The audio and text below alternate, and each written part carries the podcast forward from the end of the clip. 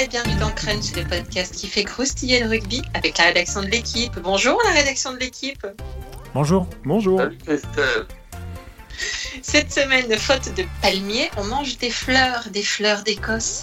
Après l'annulation de sa première journée de Coupe d'automne des Nations et du match contre les Fidji qui allait avec pour cause de Covid, l'équipe de France se remet en ordre de marche pour rencontrer l'Écosse à Murrayfield dimanche à 16h15. Murrayfield, sombre souvenir puisque c'est là que les Bleus QV Fabien Galtier ont concédé leur seule défaite en mars dernier. 28-17. On va donc consacrer cet épisode à France-Écosse, revenir sur ce qui s'était passé il y a huit mois et se demander ce qu'il y a changé depuis. Pour en parler, les journalistes de la rubrique rugby de l'équipe, aujourd'hui portant leur plus joli kilt, Alexandre Bardot. Salut Alex. Et le kilt porté dans la tradition. Bonjour. Renaud Bourrel. Salut Renaud. Coucou Christelle. Et Maxime Rollin. Salut Max. Salut Criquet. Vous connaissez le programme, alors c'est parti, flexion liée jeu. C'était le 8 mars, on sentait bien que cette histoire de pangolin commençait à prendre des proportions moyennement rigolotes, mais on pouvait encore jouer au rugby, plus pour longtemps et, plus avant longtemps, mais on pouvait encore. C'était l'avant-dernière journée du tournoi à destination, on avait retrouvé une équipe de France qui gagnait et des chances de grand chelem, et vu que la dernière fois où c'était arrivé, ma mamie avait encore des dents de lait, tout le monde était très heureux, surtout les Bleus. Ils sortaient de trois victoires d'affilée, dont une contre l'Angleterre et une au Pays de Galles. Ils étaient en confiance. Et pim, carton jaune, carton rouge, Ntamak dans les étoiles, défense en carton, attaquant kit, défaite, rêve de grand chelem, plié. Pierre-Michel Bonneau, euh, qui en fait un, un, bisou sur la moustache s'il nous écoute, parlait d'un douloureux flashback sur le rugby de pissotière que l'équipe de France nous a servi une décennie durant. C'était ça, euh, Renaud? Ça a vraiment été une catastrophe ce match euh, à Murrayfield ah oui, c'était totalement raté. Et puis en plus, on a fait la descente d'organes qui va avec parce qu'on était tellement enthousiaste par rapport à ce qui se passait sur les matchs précédents que là, ça a été une descente assez, assez brutale qui s'est expliquée par la suite. Mais sur le coup, c'est vrai qu'on n'a pas reconnu l'équipe de France des trois premiers matchs. Ils étaient tombés dans un, dans un, dans un joli piège. Mais on a eu l'impression qu'il y avait une faillite un peu de, un peu de partout, non euh technique, psychologique, peut-être même physique. Il y a eu des, des, gros problèmes de discipline aussi. Euh, Alex, c'est parti en, en, quenouille de partout. Ouais, c'est ça qui était étonnant, c'est qu'en fait, j'ai l'impression qu'il y a eu une voie d'eau ouverte et puis ensuite tout a lâché. Quoi. Alors, ils ne savaient pas tourner à, à, branler non plus, il n'y avait pas eu 40 points, mais mm. il y avait un tel décalage avec les matchs précédents. Puis il y avait une telle attente aussi, on était à ce moment-là encore dans l'espoir d'un grand chelem euh, c'était assez euh, étonnant à voir. Alors, euh, Renaud tout à l'heure évoquait euh, le fait qu'il y avait eu des, explications ensuite. Et, en fait, dans les jours suivants, on avait, Renaud et moi, rencontré Fabien Galtier pour un long entretien. Il avait évoqué notamment une, une approche compliquée du match, avec le fait qu'ils étaient arrivés 10 minutes en retard au stade. Mais surtout, je crois, plus que ça, c'était le changement de statut dont il avait beaucoup parlé.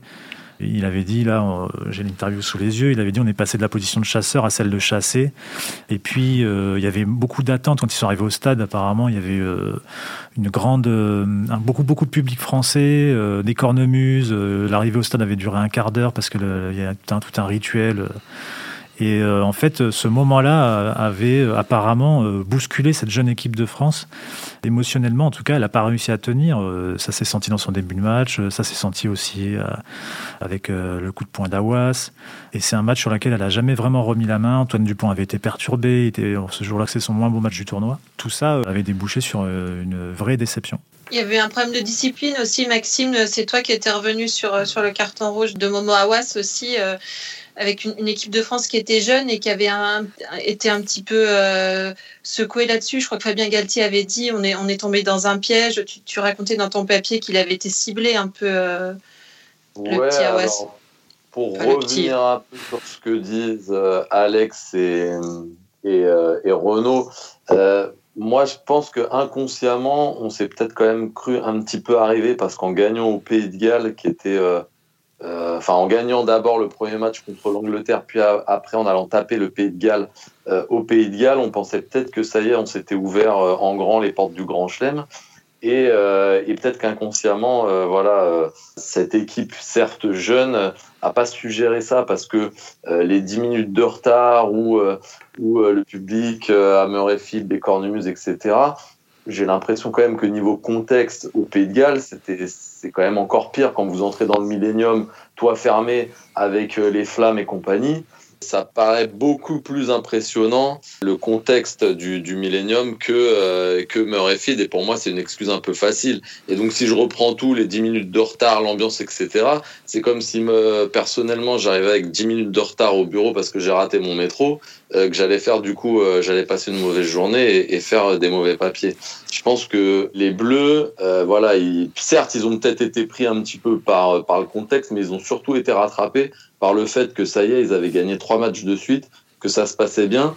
Et euh, ils ont peut-être un petit peu trop vu le, grand chelem. Euh, voilà, ils, se sont cru arriver euh, avant les cinq matchs. Et toi, tu penses qu'ils avaient un peu boulardisé, en fait Un petit peu. Et du coup, bah, forcément, sur le terrain, quand vous sentez que ça se passe pas terrible, terrible, et eh ben, vous êtes un petit peu plus nerveux, vous vous énervez plus vite, vous faites plus de fautes et vous perdez peu à peu le fil du match. Et forcément, bah, euh, voilà, il se passe des scénarios un petit peu catastrophes. Et euh, le carton rouge de, de Momo Awa, c'est finalement pour moi la conséquence de, tout ça. Oui, il avait été ciblé, hop, il a eu un mauvais réflexe. Et puis, bah, c'est l'enchaînement, le carton rouge. Et à partir du, du carton rouge, malgré tout, à 14, c'est quand même très compliqué. Et vu qu'ils n'étaient pas dans un état d'esprit euh, un petit peu en mode guerrier, mais qu'ils étaient plutôt sur une dynamique positive et tout va bien, euh, ça va, tout va bien se passer, on va finir par l'emporter. Et ben au final, on est tombé sur une équipe d'Écosse qui en plus d'habitude nous réussit plutôt pas trop mal. Tout ça fait que bah au final, euh, bah, il y, a, une défaite et une défaite plutôt euh, nette. Pour une fois, pas la défaite encourageante. Ce qui est intéressant dans ce match-là, c'est aussi qu'il raconte quelque chose du style de cette équipe de France, de, ce qu'elle veut faire en tout cas, et de ce qu'elle n'a pas réussi à faire ce jour-là. Je crois que sur tous les matchs de Galtier, c'est le seul match en Écosse où l'équipe de France a fini le match avec moins de jeux au pied tapé que son adversaire et plus de possession que son adversaire. Au final, c'est évidemment le seul match qu'elle perd. Et ça, montre que stratégiquement, ce jour-là, elle est sortie de son schéma. Je pense que la sortie de Romain Tamac assez vite dans le match avait entraîné ça, notamment.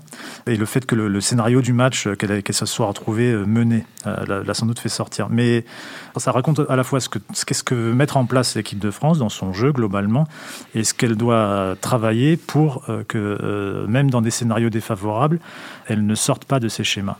Et on a un oui, parce que euh, Fabien Galtier l'a expliqué dans l'interview qu'il vous a donné il y a quelques jours à, toi, Alex, et, à Renaud, sur le fait qu'à à, ce niveau-là, en fait, euh, avoir la position du ballon est énergivore et il vaut mieux laisser le ballon euh, à l'adversaire. Lui, c'est vraiment son truc. Il faut aussi taper, il faut faire moins de passes. Et justement, contre l'Écosse, ça a été le moment où, où ils ont fait le contraire. Moi, c'est sa conviction stratégique dans le, rugby actuel de le jeu de dépossession, comme il appelle ça. Je pense que c'est un peu, c'était la, loi de Murphy dont ils ont été victimes, quoi. C'est-à-dire euh, une succession euh, d'emmerdes dont ils sont jamais relevés pour reprendre l'analogie du métro euh, de Max, euh, bon, quand on a 10 minutes de retard pour aller au boulot, qu'on prend le métro tous les jours, effectivement, il n'y a pas de raison de se stresser. Mais là, c'est un match international, il n'y en a pas toutes les semaines, il n'y en a pas tous les jours. Là, c'est plutôt, euh, tu as décidé de prendre le métro pour aller à ton mariage et puis tu es resté bloqué en gare. Donc, tu, tu, paniques un petit peu plus, tu es un peu plus énervé, ton protocole d'échauffement, tout s'enraye, rien ne va comme il faut. Je me souviens qu'Arnaud Requena, qui a toujours un œil qui traîne là où, là où personne pense à regarder, il dit Mais c'est incroyable, je viens de voir Sean Edwards, l'entraîneur de la défense, il est perdu. Il, est perdu dans, euh, il est perdu dans à Édimbourg là, dans je me souviens, il, cherchait son matériel un peu partout. Enfin, c'était, c'était assez étonnant comme scène. Et donc ça, plus ça, plus le carton jaune de, de Cross qui est, une maladresse sur un plaquage plus qu'un mauvais geste, puis euh, la sortie d'Entamac, tout s'est déréglé. Et moi, je crois pas trop euh, au fait qu'ils aient boulardisé. En revanche, qu'il y ait ancré dans l'imaginaire que les Écossais sont toujours prenables, euh, c'est peut-être une erreur parce que c'est pas une, une, équipe aussi, aussi pourrie qu'on l'a peut-être euh, dans l'idée. Au contraire. D'autant qu'à Murrayfield, on a regardé ce matin, euh, l'équipe de France n'a pas gagné depuis 2014 quand même. Exactement. Et il y avait une réflexion intéressante de, de Fabien Galtier, c'était sur le match amical en Écosse avant la Coupe du Monde où les Français avaient décidé de jouer, de jouer depuis leur camp derrière une mêlée juste avant la mi-temps, un ballon. Euh, voilà, ils ont, ils ont voulu tenter le coup. Et puis ils ont fait une cagade et ils se sont retrouvés avec 7 euh, points, 7 points contre eux, si ma mémoire est bonne. Mmh. Et, à la fin du match, euh, Galtier, il avait, il avait été voir les joueurs responsables, entre guillemets, de cette prise d'initiative. Il a dit ouais, mais bon, si on le fait pas maintenant, c'est un match amical. Quand est-ce qu'on le fera? Et là, il a dit mais oui, mais euh, vous avez déjà gagné vous à Murrayfield? C'est très effectivement symptomatique de la façon dont, ce staff-là aujourd'hui veut mettre les choses dans l'ordre. Quoi. Comment, commençons par, par gagner les matchs justement aux endroits où c'est difficile. Derrière, il y avait eu cette idée de Galtier, mais un match, ça se construit, une victoire, ça se construit, euh, avant de commencer à être romantique et à se dire euh, on vit qu'une fois, on va jouer tous les ballons. Ça, fait toujours un, peu bêtassou, hein, ce, genre de truc de défaite fondatrice, mais euh, je me demande quand même si on ne peut pas vraiment parler de ça. Pierre Michel aussi, il écrivait le lendemain du match, il écrivait Le temps dira si ce rêve de grand chelem envolé est un bien pour un mal un genre de vaccin contre les enflures prématurées du bulbe et un de ces regrets tenaces qui vous tiennent le de balise sur la route des jours meilleurs. On a un peu l'impression que, ça a été ça, non, ce, ce match, Maxime? Oui, oui, sans doute. D'ailleurs, euh, vous lirez une très bonne interview de Gaël Ficou cette semaine dans l'équipe qui dit qu'après cette défaite en Écosse, le groupe s'est promis une chose, c'est de ne jamais perdre deux fois de suite. Et c'est ce qui va les guider jusqu'à la Coupe du Monde. L'idée, c'est on a le droit de perdre un match, mais jamais deux de suite. Ça prouve bien que, que cette défaite leur a permis de se promettre des choses ensemble et d'avoir un fil conducteur. Remarque, c'est une bonne idée, hein, parce que si tu perds en quart de finale ou en demi-finale, t'as pas l'occasion de perdre deux fois de suite. Eh c'est vrai. mais, mais ils se sont fixés cet objectif-là jusqu'à la Coupe du Monde 2023 de ne pas perdre euh, deux matchs consécutifs. Donc, euh, en tout cas, cette défaite en Écosse aura eu euh, ce mérite-là. Il faut se rappeler que euh, le match en Écosse était juste avant le, début du confinement et que euh, le lendemain ou le surlendemain, la France-Irlande avait été annulée, qui devait avoir lieu le samedi suivant. Les Bleus étaient restés deux jours ensemble à Marcoussis. Et pendant deux jours, ils avaient beaucoup débriefé sur le tournoi, mais notamment sur ce dernier match. Et puis ils avaient fait, je crois, une bringue pour finir. On avait vu Fabien Galtier le lendemain de la séparation du groupe. À ce moment-là, lui, il disait, quand on lui parlait du match au Pays de Galles comme d'un acte fondateur, il disait, je lis, vous avez parlé d'acte fondateur après le Pays de Galles, mais je me demande si ce n'est pas l'Écosse l'acte fondateur. Mardi, on a travaillé sur le pourquoi de ce scénario de l'Écosse, pourquoi on a passé notre temps à parler à l'arbitre, pourquoi sur le premier rock on ne fait pas un, contre-rock alors qu'il y a possibilité, etc., etc. Et lui, il voyait dans ce moment-là, dans ce, dans ce raté-là, dans le raté de la préparation du match, de la manière de l'aborder, du fait qu'il s'était laissé déborder par les émotions, l'apprentissage du statut, le match en lui-même, il voyait, euh, lui, 48 heures après, ce match comme un moment euh, clé dans leur histoire. Pour l'instant, on peut juste euh, dire que sur les deux matchs, les deux premiers matchs de cette tournée d'automne, on n'a pas vu l'équipe de France retomber dans un travers dans sa manière d'aborder les matchs. Elle a été capable de se relever d'un scénario défavorable contre le Pays de Galles. Si on se souvient, elle était menée 10-0 au bout de 5 minutes de jeu ou 10 minutes de jeu dans un stade vide. Elle n'a pas paniqué, elle s'est euh, remise sur le bon chemin. Elle a resté dans sa stratégie aussi. Elle n'est pas sortie de sa stratégie. Elle n'a pas euh, pris le boulard euh, après le match contre le Pays de Galles. Elle a bien enchaîné pour contre l'Irlande et plutôt même très bien enchaîné. Donc bon, tout ça, ça demande confirmation. Mais on peut juste dire que pour l'instant, en tout cas, de l'accident de l'Écosse a des conséquences plutôt positives pour l'instant. C'est une équipe tellement jeune que, euh, quel que soit en fait le résultat du match, pour le moment, elle va prendre des choses un peu partout où elle va aller ou quand elle va recevoir.